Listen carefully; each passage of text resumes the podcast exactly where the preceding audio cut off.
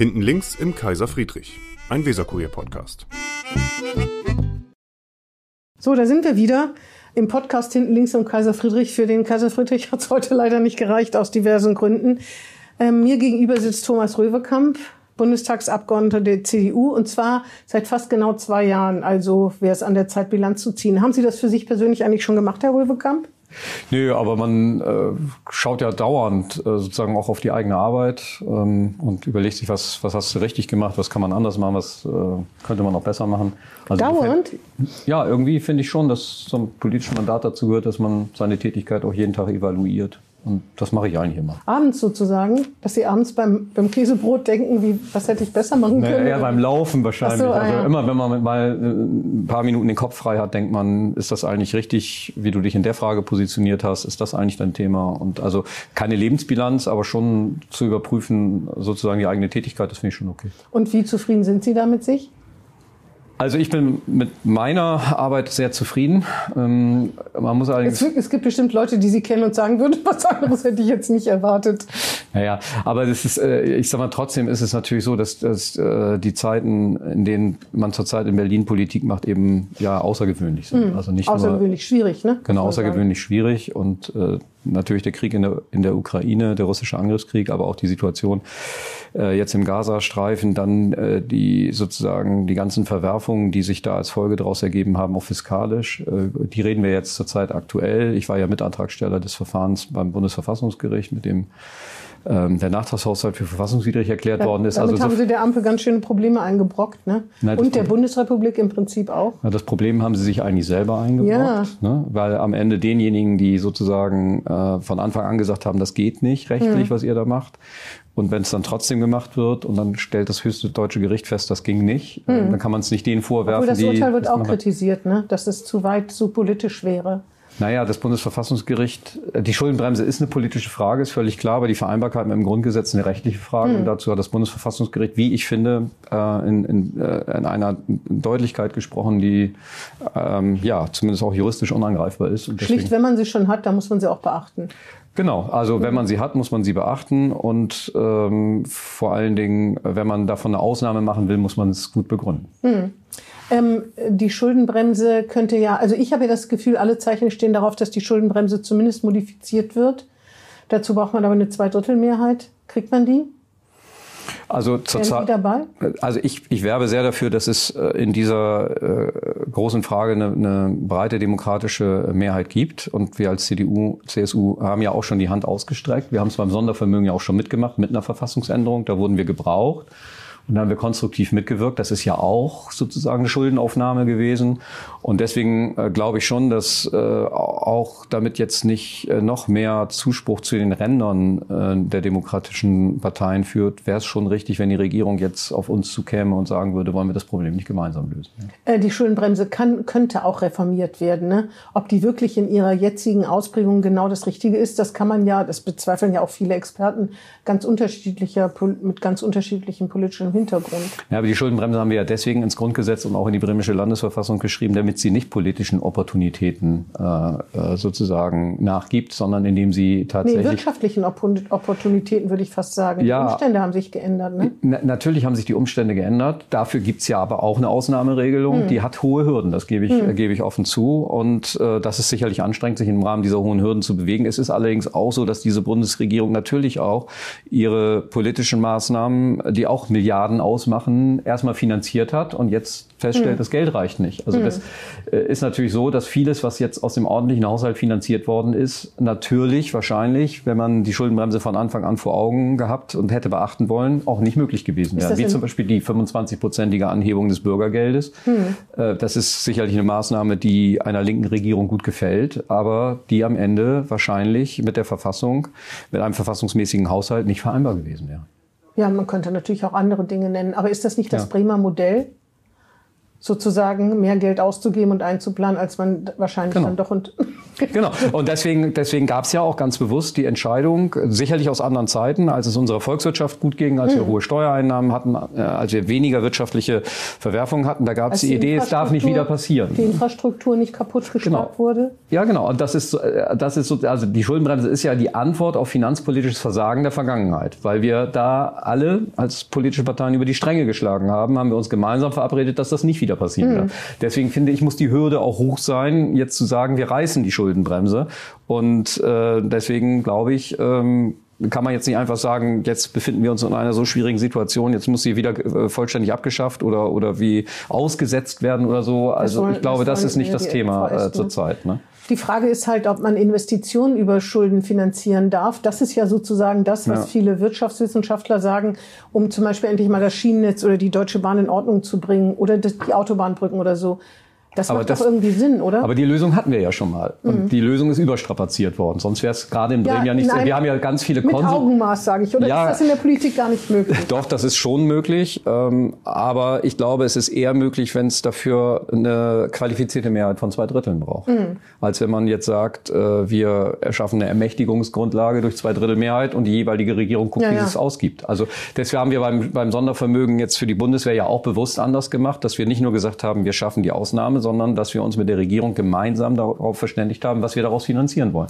Und wenn es so einen Weg gäbe, glaube ich, dann würde der an der Union auch nicht scheitern. Also ein Sondervermögen Klimaschutz, ein Sondervermögen Deutsche Bahn, ein Sondervermögen Deutsche Autobahn. Sowas wäre denkbar? Für Infrastruktur halte ich das für denkbar, aber eben nicht ins Belieben einer jeweiligen politischen Regierung gestellt, sondern mit einem breiten Konsens im Parlament unterlegt, damit Missbrauch eben vermieden wird. Und jeder nur in seinem Wahlkreis äh, dann plötzlich Infrastrukturmaßnahmen Ja, bei Deutsche Bahn, da kann man ja irgendwie schlecht, das ist ja wenig politisch. Ne? Ja, bei der Deutschen Bahn ist, glaube ich, auch nicht so sehr das Problem die Finanzierung. Da bei der Deutschen Bahn haben wir ein Riesenproblem mit der Planung. Mhm. Und äh, Planungsbeschleunigung, da ist, das ist ja das, so habe ich zumindest den Bundeskanzler auch verstanden, dass er sagt, beim Deutschlandpakt geht es ja jetzt nicht nur darum, Geld zu beschaffen, nee, sondern nee. beim Deutschlandpakt geht es auch darum, uns aus der Entscheidungsunfähigkeit herauszubekommen. Ja, und wenn Sie sehen, dass wir für Bahnstrecken teilweise 20, 25 Jahre Planungszeit brauchen, wir stehen vor gewaltigen Herausforderungen. Schauen Sie sich den Hamburger Hauptbahnhof an. Ich weiß nicht, ob Sie da vor kurzem mal gewesen sind. Mhm. Auch den Bremer Bahnhof, die sind vollständig ausgelastet. Und es wird nicht so sein, dass wir da nochmal ein Gleis legen können. Sondern wenn, dann geht es tatsächlich wahrscheinlich nur, und wie bei Stuttgart 21, mhm. zumindest in Hamburg, über eine völlig neue Lösung, auch mhm. eine unterirdische Lösung. Und die kostet natürlich Milliardenbeträge.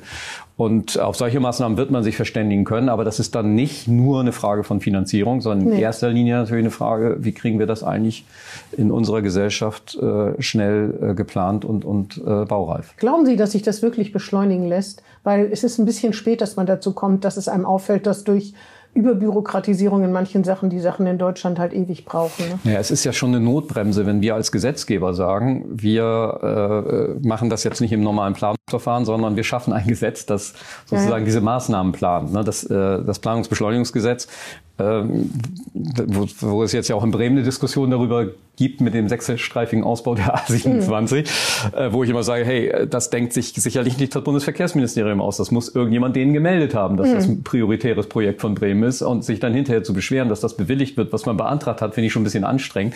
Aber das ist, das ist ja eigentlich ein Hilferuf des Gesetzgebers, der sagt, wir kommen mit großen Infrastrukturmaßnahmen eigentlich nicht mehr in den gängigen Verfahren zurecht. Und mhm. deswegen machen wir das als Gesetzgeber und schreiben es einfach rein, weil wir damit die Rechtswege verkürzen. Mhm. Das ist ja eigentlich der Sinn. Mhm.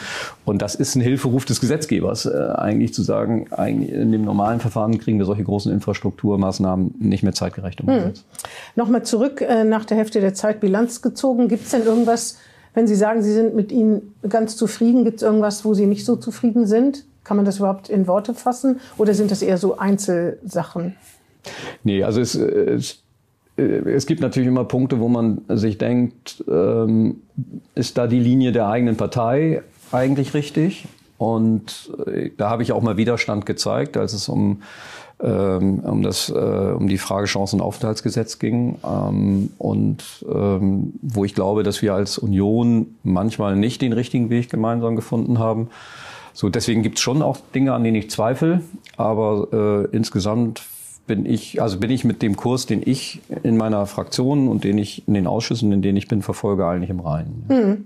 Sie sind äh, Mitglied des Verteidigungsausschusses. Das ist für Sie ja auch ein neues Feld gewesen, weil in Bremen muss man sich mit Verteidigung jetzt nicht so großartig beschäftigen. Und Sie sind Obmann im ersten Untersuchungsausschuss Afghanistan. Da haben Sie kürzlich, gab es da so eine Expertenanhörung oder war das auch eine Zwischenbilanz? Ich weiß gar nicht mehr genau.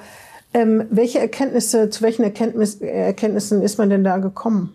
Ja gut, abschließen können wir das ja erst, wenn wir mit der Beweisaufnahme mhm. durch sind. Das war jetzt nur ein Zwischenstand. Und bei dem Zwischenstand, glaube ich, gibt es drei äh, aus meiner Sicht große, ähm, große Linien, zu denen wir auch eine gemeinsame Erkenntnis haben. Das eine ist, ähm, kann man, glaube ich, mit dem Wissen von heute sagen, es war ein Fehler, dass äh, die internationale Koalition ähm, sich aus Afghanistan zurückgezogen hat. Mhm. Es wäre besser gewesen, wir wären geblieben. Mhm.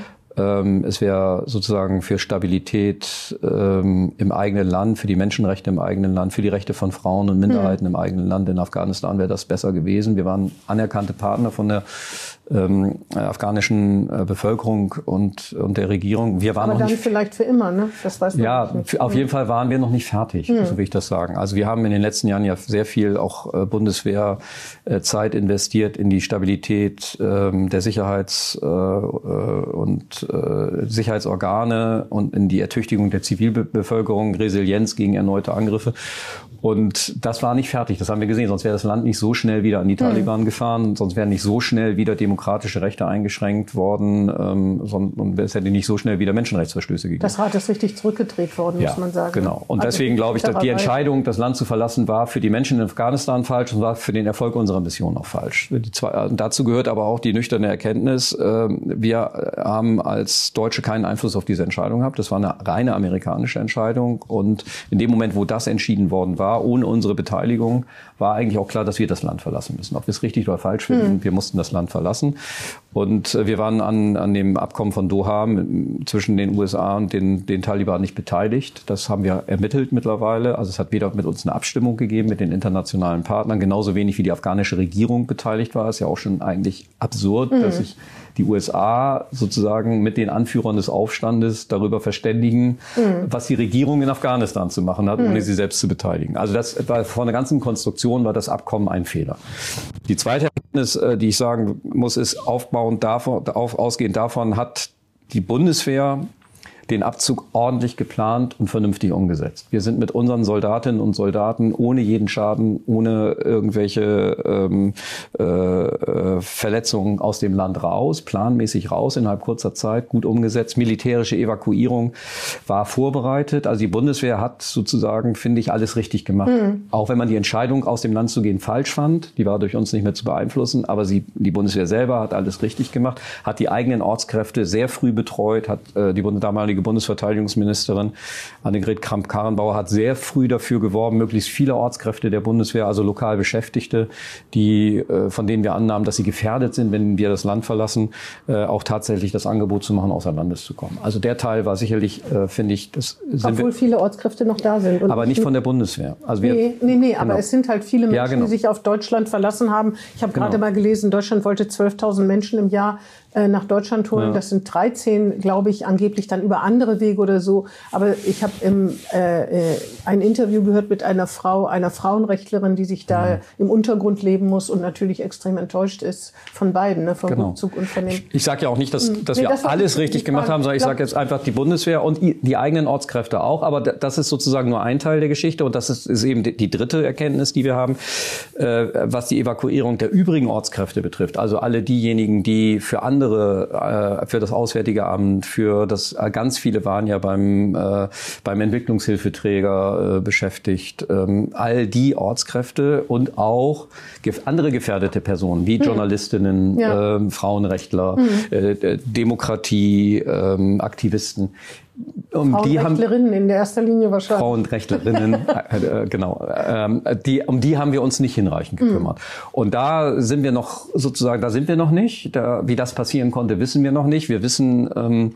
dass es ähm, äh, natürlich mit dem Wissen von heute ist es immer so ein bisschen retrospektive Klugscheißerei. Mhm. Also heute wissen wir, dass das besser, ja. genau heute wissen wir, dass das Land nicht stabil genug war. Damals war die Einschätzung vieler, dass sie gesagt haben, auch wenn wir abziehen, wir wollen eigentlich auch aus Gründen der Entwicklungshilfe und der Stabilität des Landes mit bestimmten Einrichtungen und Projekten im Land bleiben, mhm. auch wenn das Land sozusagen mit der afghanischen Regierung ähm, äh, jetzt wieder an die Taliban fällt, war, war sozusagen der Wille, möglichst viel noch in dem Land zu tun da. Der Optimismus war groß. Genau. Ne? Ja. Und äh, am Ende äh, ist das Land dann ja doch äh, relativ schnell, äh, gab es einen Siegeszug der Taliban sozusagen im ganzen Land und dann war nur noch die Frage, ob Kabul fällt und wann hm. Kabul fällt. Und am Ende ist äh, dann ja eine Verständigung gefunden worden des friedlichen Übergangs, in Anführungsstrichen, also des kampflosen Übergangs, kann man so sagen. Hm. Und das ging schneller als gedacht. Mhm. Und darüber war es dann, äh, waren wir darauf, war deutsche Politik nicht vorbereitet, sozusagen das mit einer ausreichenden Evakuierung mhm. der vorhandenen Ortskräfte zu Viele sagen ja auch, dass der schwarze Peter so hin und her geschoben wird zwischen Außenministerium, Bundeskanzleramt, Verteidigungsministerium. Dazu kommt, dass keiner der Minister noch im Amt ist, wo es natürlich auch immer äh, kompliziert oder einfach ist, Leuten die Schuld in die Schuhe zu schieben. Das Wichtigste ist ja eigentlich, ist der Untersuchungsausschuss ja dazu da, um die Fehler nicht zu wiederholen. Genau. Was wäre das denn? Was, ich meine, so eine Lage wird es ja hoffentlich so gar nicht wieder geben. Aber welche Lehren zieht man denn dann daraus?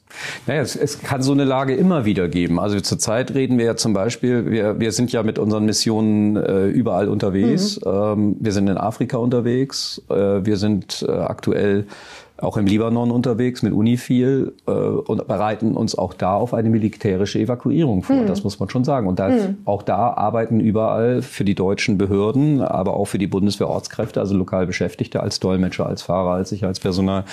Äh, Gibt es ja tausend äh, Aufgaben, die da wahrgenommen werden. Und das ist eben, glaube ich, der große Auftrag zu sagen, äh, zu untersuchen, wie konnte es eigentlich zu diesem Chaos kommen, diese schrecklichen Bilder vom mhm. Flughafen in Kabul, wo Menschen noch versucht mhm. haben, auf die letzten Evakuierungsflüge zu kommen. Ähm, und äh, was waren die Umstände, was, was waren die Fehleinschätzungen, welche Fehler wurden gemacht, um dann eben im nächsten Schritt auch ziemlich deutlich zu sagen, darauf müssen wir in Zukunft besser vorbereitet mhm. sein, das darf nicht wieder passieren. Und das heißt, es besser zu organisieren, dass, ja. dass man weiß, wie viele Menschen man evakuieren muss und das sicherzustellen. Ja, und richtige Listen zu haben, ja, ja. die rechtzeitig die anzusprechen. Genau, und wir in Afghanistan ist einfach, glaube ich, also wir sind noch nicht fertig, aber es ist schon vieles zusammengekommen. Natürlich war durch Corona und durch den Anschlag auf die Botschaft in Kabul, waren wir auch äh, mit, äh, mit Visavergabe vor Ort nicht vernünftig vertreten. Mhm. Also wer tatsächlich, äh, die Voraussetzung für das Auskräfteverfahren war ja, dass man eine Gefährdungs- ähm, Analyse macht und nachweist, dass man gefährdet ist und dann kann man ausreisen. Den Gefährdungsanalyseteil, den haben wir immer fertig gekriegt, aber dann gab es eben neun Monate lang kein Visum und mhm. da denke ich, das ist ein unhaltbarer mhm. Zustand. Wenn jemand gefährdet ist mhm. und ich das feststelle, dann muss ich dafür sorgen, dass er schnell auch ja, das ja. Land verlassen in neun kann. Stunden am besten. Ne? So und, und aber nicht in neun ja, Monaten. So und, und ich glaube, dass das so ein Thema war, das wurde dann damals auch unterschätzt. Dann wurde lange überlegt, ähm, wie können wir denn eigentlich eine Visumvergabe machen? Dann wurden deutsche Antworten gegeben. Wie kriegen wir denn eigentlich die äh, die Erfassungssysteme vor Ort, wen können wir damit beauftragen, wie läuft das mit Datensicherheit, also sozusagen das, das diese ganze deutsche Gründlichkeit, ja. die hat sich nicht als krisenfest mhm. erwiesen in solchen Situationen. Und da, deswegen glaube ich schon, dass der Ausschuss auch den Auftrag hat, äh, dafür zu sorgen, dass man ja. in Zukunft auf sowas einfach besser vorbereitet ist. Als Mitglied des Verteidigungsausschusses beschäftigen sich natürlich, haben sich jetzt monatelang, ja mehr als ein Jahr äh, schon mit der Ukraine beschäftigt. Sind Sie da eigentlich so klar, dass Sie sagen, egal was die Ukraine von uns fordert an Waffen und äh, an anderen, an anderer Unterstützung, das haben wir zu geben? Ja, ich bin da völlig klar. Auch Kampf, äh, auch Kampfjets? Ja, notfalls, wenn die, wenn die gebraucht, also zurzeit werden die nicht angefordert, aber ich, also es ist, die Ausgangslage ist so, jetzt ohne irgendwelches aus Geheimsitzungen zu verraten, die territoriale Lage ist stabil, aber das finden trotzdem jeden Tag in diesem Land ähm, verlustreiche Kämpfe statt. Mhm. Jeden Tag sterben Menschen, werden schwer verwundet auf beiden Seiten. Auch Zivilisten? Auch Zivilisten. Mhm. Es, gibt eine, es gibt viele An äh, Angriffe auch auf äh, zivile Infrastruktur seitens äh, äh, Russlands. Und ähm, wenn tatsächlich ist der Common Sense in Deutschland ist, dass die Ukraine diesen Krieg nicht verlieren darf und Russland den Krieg nicht gewinnen darf, dann muss es irgendeine Veränderung in dieser, in dieser Lage geben. Ist das denn der Common Sense? Also aus meiner Sicht ist das zumindest das, was die Bundesregierung auch kommuniziert. Mhm. und äh, ich, ich weiß, dass es auch Bedenkenträger dagegen gibt, gerade auch in der Fraktion der SPD. Ich bin ist das negativ gemeint, Bedenkenträger, oder sind das ernsthafte Bedenken? Naja, es, ist, äh, es sind alternativlose Bedenken. Also niemand will Krieg und niemand will, dass dieser Krieg sich verlängert. Die Frage ist nur, wie kann dieser Krieg beendet werden? Und Oder wie hoch ist der Preis? Nee, nee, was kommt am Ende dabei raus? Oder Das- wie hoch ist der Preis, den man noch zahlen muss, wenn noch zehn Jahre Krieg? Ja, genau, das kann man das so. Ja. Und, und äh, die, die, die, die pazifistische Idee, es wäre doch schön, wenn man über Frieden verhandeln würde, finde ich gut. Aber Erstmal überhaupt verhandeln wäre schon viel, ne? ja, aber worüber will man mit diesem russischen Regime verhandeln? Die haben ganz klar gesagt, wir wollen die Ukraine besiegen. Und äh, es, es gibt keinen Anlass, irgendwie über Verhandlungen zu reden. Und ähm, wer soll verhandeln eigentlich? Also ich meine, das, äh, es gibt da tausend Fragen. Also Verhandlung ist zurzeit einfach keine Alternative zu diesem Krieg, weil niemand verhandeln will von den Kriegsparteien. Die Ukraine ist nicht bereit, äh, sich in diesem Krieg zu ergeben. Und genau das ist das aber, was Russland verlangt, bevor es überhaupt über irgendwelche künftigen äh, Situationen. Ne? Nee, andersrum finde ich es nicht. Also die Ukraine wird angegriffen und verteidigt sich. Nee, nee, aber ich meine, andersrum ist, äh, will Russland äh, die Ukraine sich untertan machen Genau. und da gibt's eben auch ke- da weder was anderes äh, wird auch nicht So, besprochen. und wenn, oder? wenn dann äh, die, keine diese. Weltverbesserer auch aus Bremen äh, glauben, es gäbe eine Alternative zur Verteidigung der Ukraine und wir müssten die Waffenlieferungen einstellen und äh, der Krieg sollte doch beendet werden, indem die Ukraine die Kriegshandlungen, also die Verteidigungshandlungen einstellt, dann ist das natürlich eigentlich eine Unterwerfung und äh, die halte ich für völlig unsachgemäß. Und ich habe den Bundeskanzler so verstanden bisher. Ich finde es erstaunlich, dass die Grünen sich hinter dieser Position versammeln, dass es prominente Grüne gibt, die sehr dafür werben, dass wir die Ukraine militärisch auch weiter und weitergehend unterstützen, ja, als das das ist bisher der so Fall ist. moralischen Ebene von Genau, das, äh, da haben die Grünen sich aber festgelegt. Das war in Oppositionszeiten für die total einfach für Weltfrieden und gegen Rüstung zu sein. Jetzt stellen sie fest, ähm, ich muss mich entscheiden. Also wenn ich den Frieden äh, will und will, dass so ein Land wie die Ukraine sich auch verteidigen kann, dann muss ich auch denen militärisch helfen und dafür muss ich Rüstungsgüter exportieren. Und den Weg haben sie gemacht. Was das mit der eigenen Partei macht, kann ich noch nicht sagen. Ähm, aber auf jeden Fall sind die in der Position klar. Die FDP ist auch klar in der Position. Äh, ich meine, CDU, CSU brauche ich auch nicht viel zu sagen. Wer wankt, sind die Sozialdemokraten, insbesondere das Kanzleramt unter Bundeskanzler Scholz. Naja, Bedenken, also dass man sich mit so einem mit so einer Entscheidung schwer tut und die auch jeden Tag evaluieren muss, das finde ich schon. Das finde ich auch, aber ich muss zu einem Ergebnis kommen. Und wir haben immer wieder die Situation gehabt, äh, dass äh, wenn es um äh, Kampfpanzer ging, wenn es jetzt um die Frage, liefern wir ein Taurus-Waffensystem, es, es fällt einfach keine Entscheidung. Ja? Und jeden Tag sterben Menschen und ich bin der festen Überzeugung, ich muss diese Entscheidung treffen. Die kann so rum oder andersrum äh, fallen. Für mich ist sie klar. Ich sage, wir müssen alles liefern, was der Ukraine hilft, sich gegen diesen Krieg zu verteidigen und den Krieg durch Sieg zu beenden. So, so nüchtern und so klar würde ich sagen. Die Position des Bundeskanzlers ist da offensichtlich anders. Wir hören seit Wochen, es gibt keinen neuen Sachstand bei der Bereitschaft. Liefern wir das Taurus-System oder liefern wir es nicht? Und ich finde, das Schlimmste, was man zurzeit in diesem Krieg tun kann, ist Zeit zu verlieren, weil jeden Ja, es Tag gibt ja Menschen noch sterben. andere Staaten, die liefern ne, und auch Zusagen machen. Ich finde es allerdings auch eigentümlich, wenn die Schweiz ausgemusterte Leopard 2 über Deutschland in die Ukraine äh, schickt, damit sie selber nichts liefert. Also das heißt merkwürdig, eigentlich denke ich, das könnte Deutschland auch machen.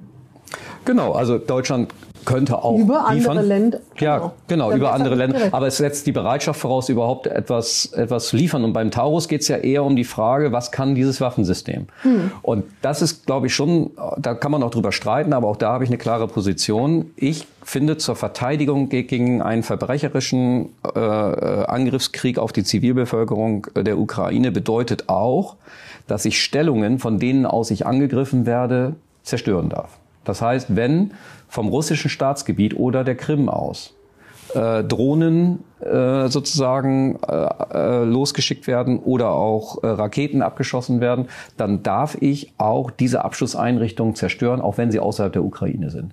Und das ist sozusagen die Linie, wo die Ja, Sozialdemokraten aber sich schwer tun. Ja, weiß ich. Das, schwierig, weil da auch russische Zivilisten sterben werden. Ne? es ist wie im Gazastreifen auch. Da Ja. sterben auch zurzeit Ja. palästinensische Ja, Zivilisten.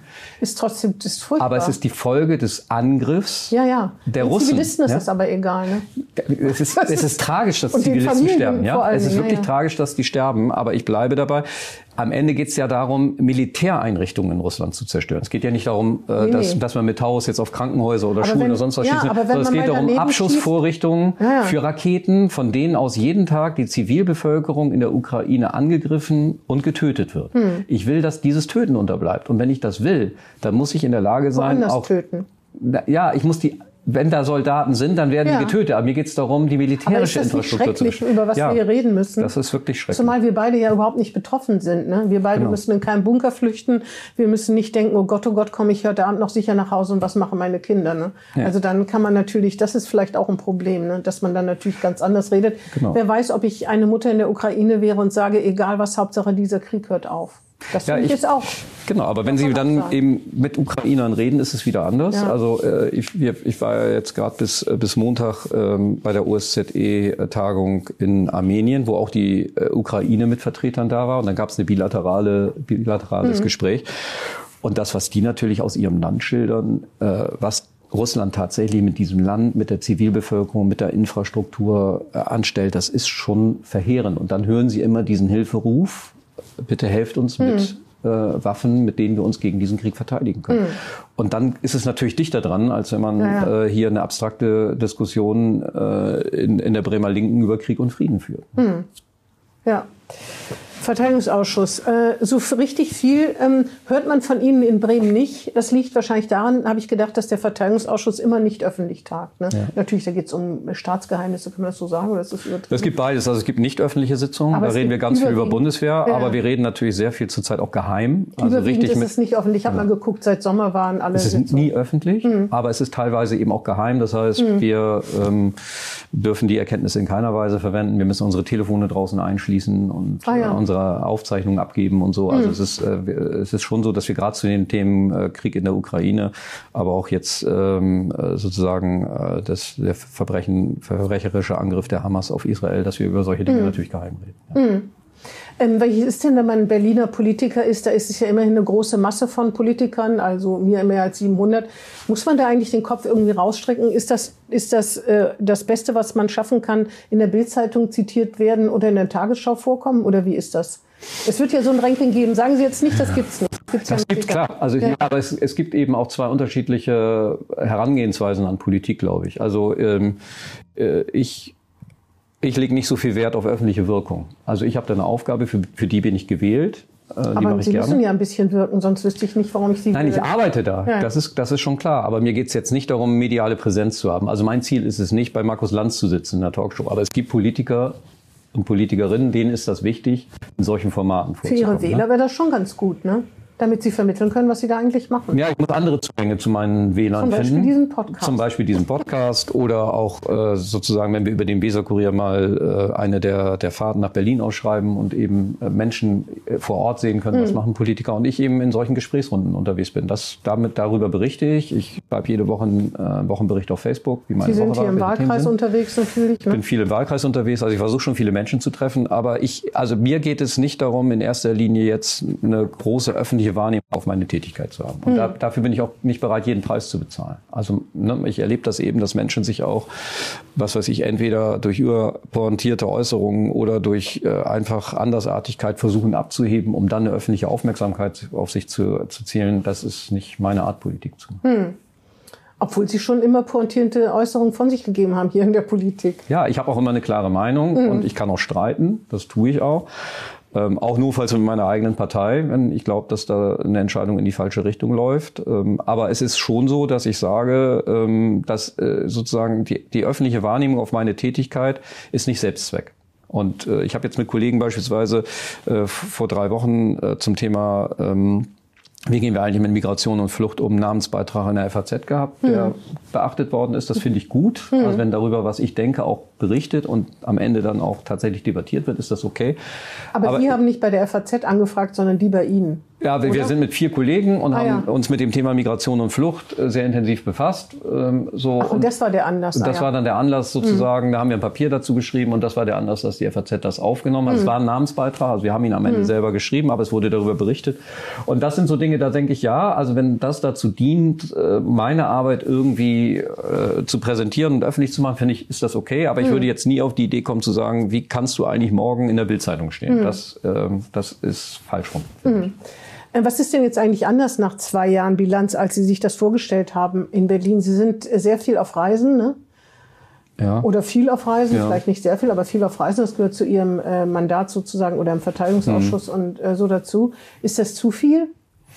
Also, Nö. also zu viel kann es ja nicht sein, weil ich muss es ja nicht machen. Also ich mache das ja, was ich da mache, ja freiwillig. nee, ich mich meine zu viel im Sinne von, das ist ja, man denkt immer so, boah, toll reisen, aber das sind Arbeitsreisen, das ist ja ein bisschen was anderes. Meistens sehen Sie von dem Land ja nicht so viel, oder? Doch, ich nehme meine Laufschuhe ich mit. Und also, ja, genau. Aber das mache ich dann tatsächlich, dass ich dann morgens, bevor es da losgeht, irgendwie die, die anschnalle und dann. Äh, Ja, dann sehen Sie was vom Land. Aber ich meine, ich weiß nicht, wie viele Kilometer Sie morgens rennen, aber Ja, ja. das wird ein kleiner Teil sein auf jeden Nein, Fall. das, ne? das stimmt schon. Also es ist schon Arbeit, das ist, ist völlig klar. Ähm, so und äh, deswegen, das ist auch immer verdichtet, aber ich beschwere mich da nicht drüber. Also ich muss Nee, das ja nee, nicht machen. Ne? Es ist schon, es ist schon sehr, sehr intensiv und das ist auch das, was ich am Anfang vielleicht nicht so eingeschätzt habe, dass es doch sehr viel äh, internationales ist, um was man sich kümmern muss. Also ich bin, ich habe mich ja für den Verteidigungs, ich habe mich für den Verteidigungsausschuss entschieden, als das Parlament gewählt wurde im Oktober 21. Ne? Da gab es noch keinen Krieg und da war ich auch davon ausgegangen, dass ich mich im. Wesentlichen um die Frage, wie geht es eigentlich mit der Bundeswehr weiter und so beschäftige, dass, dass wir jetzt so viel über, über Krieg und Frieden und Folgen von, äh, von äh, ähm, äh, diesem, diesem russischen Angriffskrieg debattieren und reden müssen, das habe ich nicht vorhergesehen. Hm. Ne? Aber es ist schon so, dass das meine Arbeit sehr stark prägt. Ihr ökologischer Fußabdruck ist wahrscheinlich verheerend. Ja, das will ich, weiß ich gar nicht. Also es, äh, Wenn man durch die Gegend fliegen muss, weil man im Auto, Ja. im Auto wollte ich schon sagen, weil man anders aber wir haben, hinkommt. aber es ist, äh, es, äh, am Ende ist es so, wir haben zum Beispiel privat gar kein Auto mehr. Weil dadurch, dass wir eben äh, in Berlin und in Bremen leben und ich hier in Bremen im Prinzip alles äh, zu Fuß und mit dem Fahrrad machen kann und in Berlin ich auch nur Fahrrad fahre, ähm, ich nutze diese ganze Fahrbereitschaft und so nutze ich alles nicht. Ich nutze entweder öffentliche Verkehrsmittel oder Fahrrad. Das finde ich für meinen ökologischen Fußabdruck okay. Und ähm, Wie viele Flugkilometer sind es denn? Wissen Sie das? nee, das ich Kriegen, die. Abgeordneten unter, am Jahresende mal so eine Bilanz oder am Ende der Legislaturperiode? Es ist von Reise zu Reise wird das genehmigt. Und äh, ich sag mal, ich fahre die Strecke nach Berlin immer mit dem Zug, also weil es einfach auch komfortabel ist, mit dem Zug zu fahren, Ja, selbst wenn mal- wahrscheinlich arbeiten, ne? Ja, ich, ich lese auch gerne mal im Zug, muss ich ganz Naja, ehrlich sagen. Auch was, was nichts mit der Arbeit zu genau, tun hat. ich lese gerne Kriminalromane Mhm. und dann hat man im Zug mal eine Stunde, äh, wo man sich das auch mal in Ruhe angucken kann. Ja, Nein, ich, ja, also ich bin auch nicht kein Workaholic, der da jetzt sich hinsetzt und dann die Kopfhörer ins Ohr macht und die ganze Zeit telefoniert oder an Konferenzen teilnimmt. Verstehe. Also das ist anders, dass Sie natürlich ganz andere Themenfelder haben. Ist sonst noch irgendwas anders, als Sie dachten? Ist der Arbeitsaufwand ungefähr so, wie Sie sich das vorgestellt haben? Ist das mehr als vorher oder, oder genauso viel wie? Nee, es ist schon mehr als vorher. Was, ähm, also es gibt auch ernüchternde Dinge. Also ich bin total enttäuscht von der Debattenkultur in Berlin. Da bin ich hier aus Bremen besser. Also die alltägliche Debatte ist eigentlich, ähm, ist eigentlich gar keine Debatte. Da werden nacheinander vorbereitete Reden gehalten und die aufeinander nicht Bezug nehmen oder die sich ähm, auch nicht miteinander auseinandersetzen. Viele Leute fehlen. Das ist ja außer bei den großen Debatten. Ne? Ja, aber das Ich weiß, Sie machen was anderes, aber trotzdem, ich finde das manchmal schon ein bisschen enttäuschend. Je später man dran ist, desto weniger Leute hören da überhaupt zu. Ne? Ja, aber ich sag mal so, ich kenne das eben aus Bremen so, äh, da- dass hier auch leidenschaftlich gestritten wurde um die Sache und dass am Ende dann irgendwie ähm, ein Vertreter des Senats nochmal versucht, sozusagen das Für und Wider der Debatte auch zusammenzufassen, mitzuteilen, was er aufgenommen hat, was er mitnimmt und so. Und dass die Reden auch aufeinander Bezug nehmen, selbst wenn sie vorbereitet sind, nehmen sie aufeinander Bezug. Und in Berlin ist das ganz oft äh, ganz Ja, oft das ist, anders, das ist ne? schade. Aber Sie würden gerne weitermachen. Ich denke mal, nach zwei Jahren wird man das wissen, ob man nach zwei, noch zwei Jahre bleiben will oder eher noch sechs Ja, die Jahre. Entscheidung, äh, sagen wir, treffen wir dann, wenn es soweit ist. Also ich Aber was, was Sie Ja. wollen, kann Sie doch, dürfen Sie doch formulieren, oder? Ich, ich mache jetzt weiter und es macht mir Spaß. Aber wie gesagt, ich, ähm, ich glaube, dass die Entscheidung darüber voraussichtlich im März äh, 2024 fallen wird. Sie werden nicht mal sagen, ob Sie das gerne weitermachen würden. Ich würde es, ich mache es jetzt gerne weiter. Bis, Nein, also- ich meine doch noch nein, länger als vier ich, Jahre. das, ich finde, das ist zu früh. viel. Das ist für mich zu früh, jetzt schon sagen, ob Können ich darüber noch. Privatier zu werden? Ja, also es war ja eigentlich sowieso, na, mein Plan war nicht Privatier zu werden, sondern mein Plan war mit Politik aufzuhören. Deswegen habe ich ja noch Rechtsanwalt oder was genau und dann und sozusagen zu meinen. Beruf weiter auszuüben. Deswegen habe ich mich ja erst entschieden, mit der bremischen Politik aufzuhören. Mit der Entscheidung fühle ich mich immer noch wohl.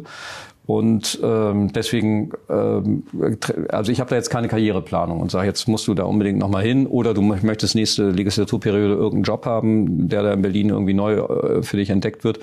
Ich habe da keine Karriereplanung. Ich würde, ich persönlich entscheide mich im Lichte ähm, sozusagen dessen, was vielleicht auch noch passiert, tatsächlich, wenn es soweit ist, und das ist um die Jahreswende 23, 24, Hm. wo man nicht. Ich habe noch zwei Fragen. Reicht Ihre Zeit noch? Ja. Gucken Sie mal lieber nach. Ja. Okay. Die eine Frage ist, ähm, ist, ist es so ein bisschen wie bei Bernd Neumann, der hat sich ja nach und nach aus der Bremer CDU-Politik und CDU komplett rausgehalten und wollte damit auch nicht mehr viel zu tun haben. Wie ist das bei Ihnen? Naja, das, Sie äußern sich ja nicht mehr, kann man Genau. so sagen. Ne? Ja, das, was in Bremen passiert, interessiert mich natürlich immer noch. Äh, zu vielen, was ich lese, auch im Weserkurier, habe ich immer noch eine Meinung. Aber ähm, ich, ich sage sie nur, wenn ich gefragt werde. Dann So. frage ich Sie mal. Was, wie, wie, wie macht sich die Bremer CDU ohne Sie sozusagen? Also Ich- es ist ja nicht richtig ohne Sie, aber ohne, ohne Sie vor Ort. Mhm. Ich find's gut. Also ich äh, sozusagen ähm, mit der neu aufgestellten Truppe für die für die Bürgerschaftsfraktion ist eine gute Mischung aus Mann und Frau und Jung und Alt gelungen. Das ist natürlich nicht immer bequem und sorgt für Reibung. Das hat da auch sozusagen für Konflikte gesorgt, aber das gehört irgendwie auch dazu, finde ich. Und äh, deswegen bin ich bin ich damit sehr zufrieden und ähm, glaube, dass dieser dieser dieser Übergang ähm, gelungen ist, sozusagen in der Post Röwekamp-Ära, wenn man das mal so sagen will. Ich habe das ja viele Jahre gemacht. Jetzt, dass da junge neue Leute aufkommen und da, dass die CDU dabei ist, den Übergang zu organisieren, dass das nicht ein Bruch wird, sondern dass man versucht, das irgendwie ähm, jetzt äh, vorzubereiten, auch bis zur nächsten Wahl. Das finde ich alles gut. Ich bin mit der Bremer CDU fein. Was mit Herrn Meyer-Heder ist oder war, das können Sie ja nicht so gut finden. Nee, Das hätte man das, sich vielleicht schenken können, oder? Genau, das äh, hat mich auch völlig überraschend getroffen. Wir hatten ja gerade Klausurtagung, da habe ich auch noch ähm, äh, über die Frage äh, Brandmauer und wie gehen wir eigentlich mit der AfD um und so, haben, da haben wir uns sehr intensiv be- befasst. Und das war, glaube ich, Mittwoch, Donnerstag und am Freitagmorgen hat es mich dann getroffen, als ich äh, äh, in Berlin dann sehr früh angesprochen wurde auf, ähm, auf diesen Ausschnitt äh, bei Buden und Bin. Und am Ende war es konsequent, finde ich, äh, zu sagen, dass ähm, Carsten Mayer hier dann auch äh, sofort erklärt hat, dass er von dem Amt zurücktritt. Aber Sie haben doch bestimmt mit ihm geredet. Wie erklären Sie sich das ich habe auch immer noch ein gutes Verhältnis zu ihm. Ja. Genau. Naja, ich meine, der, also die Position muss man nicht teilen oder kann man auch ein Fragezeichen da machen, aber deswegen ist er ja kein, äh, weiß ich nicht was, kein Mensch, mit dem man nicht reden könnte. Warum? Und er ist vor allen Dingen auf keinen Fall ein Rechtsradikaler und äh, sag mal niemand, der in irgendeiner Weise eine AfD-Nähe hat. Also das, das, da wird, wurde ihm auch, glaube ich, viel Unrecht getan. Trotzdem Weil er, was. weil er sich, weil er hatte, war das Ungeschicktheit oder Unbedachtheit oder war das, äh, ist das halt seine Position, die man nicht gut finden kann, aber Genau, das ist zumindest Das ist seine, seine naja, ah ja. das, also, das ist seine ehrliche Meinung gewesen, dass er gesagt hat, naja, was machen wir eigentlich in, in, in einer Kommune, wenn es 35 Prozent AfD gibt und die machen einen guten Vorschlag, einen neuen Spielplatz zu bauen. Ja, müssen wir dann dagegen sein, nur weil die von der AfD, das war, das war ja eigentlich Das so die Idee. er. Genau. Und dazu kann man sozusagen unterschiedliche Auffassungen haben. Ich habe da eine radikal andere Auffassung, weil ich immer sage, es gibt in jedem deutschen Parlament, in jeder Kommune, es gibt überall immer eine Mehrheit gegen die AfD. Und deswegen muss man nichts mitmachen, was die AfD vorschlägt, sondern man kann da immer einen eigenen demokratischen Vorschlag dagegen setzen. Aber ich, ich finde, jemanden jetzt in die rechtsextreme Ecke zu stellen, nur weil er mal gesagt hat, ist das eigentlich richtig oder falsch, finde ich, äh, finde ich verheerend. Und das hat ihm auch Unrecht getan, finde ich. Aber äh, wir beide sind immer noch miteinander befreundet ähm, und äh, reden über solche Dinge. Also er ist nicht die Freundschaft so. aufzukündigen, Ja. finde ich auch ein bisschen komisch. Nein, hätte ich auch ja, nie leider, gedacht. ich hätte gerne mit Herrn, oder wir hätten gerne mit ihm noch mal länger darüber geredet, aber er möchte nicht, was man ja auch verstehen Ja. kann. Aber schade, weil ich glaube, es gibt schon Anlass genug, um das irgendwie noch mal besser zu erläutern, weil das war halt wie oft so ein kurzer Ausschnitt natürlich, ne, Ja. wo man das dahinter äh, entweder ich habe es irgendwie nicht mitbekommen, aber so, so ein kurzer Satz ist halt immer schwierig. Ne? Naja, und Sie müssen sehen, äh, Friedrich Merz in seinem Sommerinterview hat sich ja auch schwer getan, Ja. äh, sozusagen klar zu definieren, wo ist die Brandmauer eigentlich. Der hat und auch schon andere Sachen gesagt, die dann durch die, die, die dann äh, groß für Furore gesorgt haben, ohne dass man jetzt ähm, irgendwie ein, eine längere Sätze mitnimmt, das mit den kleinen Paschas zum Beispiel. Ne? Ja, und es gibt, es gibt auch sozialdemokratische Ortsverbände, die mit der AfD, was weiß ich, bei Wahlen oder sonst was im Gemeinderat mal irgendwie mitgestimmt haben oder so. Also da jetzt, ich finde, es eignete sich nicht für einen Riesenskandal, um es so deutlich zu sagen. Ich kann aber aus seiner Sicht auch verstehen, dass er gesagt hat, ich möchte nicht, dass wochenlang darüber jetzt geredet wird. Das schadet meiner Person. Das schadet ihm wahrscheinlich auch als Unternehmer.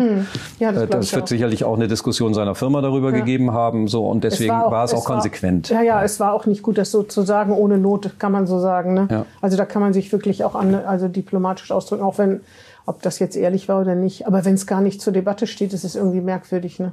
ja. Na gut. Ähm, und meine letzte Frage ist Berlin-Bremen. Ne? Berlin ist ja toll, oder? Berlin ist, ja, ist eine tolle Stadt, finde ich schon. Bild bietet insbesondere kulturell sehr viel und ähm, ja, ist natürlich auch sehr international. Ja, ist schon eine tolle Stadt.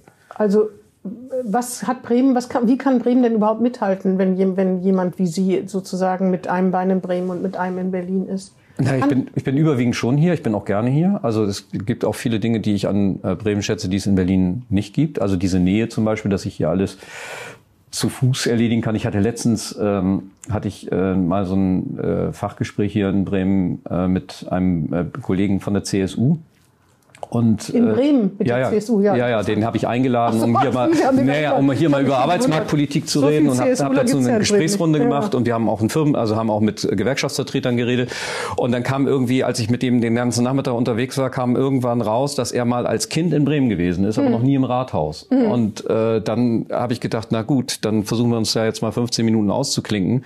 Hab äh, an Christian Dohle eine SMS geschrieben. Äh, ich habe hier einen Gast. Dem Regierungssprecher muss man sagen. Genau, dem dem dem Sprecher von Bovenschulte, kann ich mal eben schnell ins Rathaus. Ähm, und dann ging das total unkompliziert. Ja, ja, das ne? Und dann bin ich einfach mit dem ins Rathaus gegangen, konnte ihm die Güldenkammer zeigen. Und als wir aus dem Senatssitzungssaal rauskamen, kam uns äh, der Bürgermeister Bovenschulte entgegen und begrüßte uns und so. Also ich finde, Bremen hat diese Kleinheit, die hat auch Riesenvorteile. Ja, von, von Nähe, das, von, ja, von Kommunikation. Jeder, ne? das kann nicht Nein, es kommt nicht jeder ins Rathaus. aber, aber ich finde, es ist ein Symbol dafür, sozusagen, was uns auch eben auch ausmacht. Das ist eben dieses eng beieinander sein und, und die kurzen sich, Wege. Man kennt sich, man ja, genau. kann auch äh, in solchen Fragen gut zusammenstehen. Und wie gesagt, ich ich finde auch unsere äh, Dis De Demokratie und unsere Debattenkultur in Bremen äh, ist etwas, wo äh, Berlin sich tatsächlich noch was mhm. abschneiden kann. Gibt es eigentlich einen Werder-Fanclub, äh, habe ich mal gehört, im, äh, im Bundestag, also einen inoffiziellen? Ja, es gibt einen inoffiziellen Werder.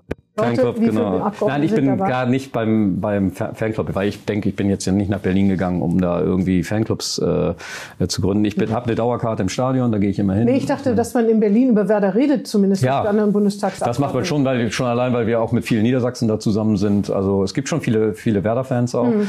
Ähm, aber das ist jetzt das ist keine feste Struktur. Oh ja. Also die, die Bayern München hat einen festen Freundeskreis, den macht Florian Hahn und der hat mich auch gefragt, ob ich dabei sein will, aber das habe ich dankend abgelehnt. Gut, Herr Röwekamp, vielen Dank für diese Danke. Zwischenbilanz. Äh, wir können ja nach zwei Jahren noch mal reden, dann werden Sie auch wissen, dann werden wir alle wahrscheinlich wissen, ob Sie bleiben äh, können oder nicht, so der Wähler das mitmacht. Aber ja. die Wahrscheinlichkeit ist ja relativ groß. Äh, ja, und ich danke den Zuhörerinnen und Zuhörern. Das war Hinten links im Kaiser Friedrich, ein Weserkurier-Podcast.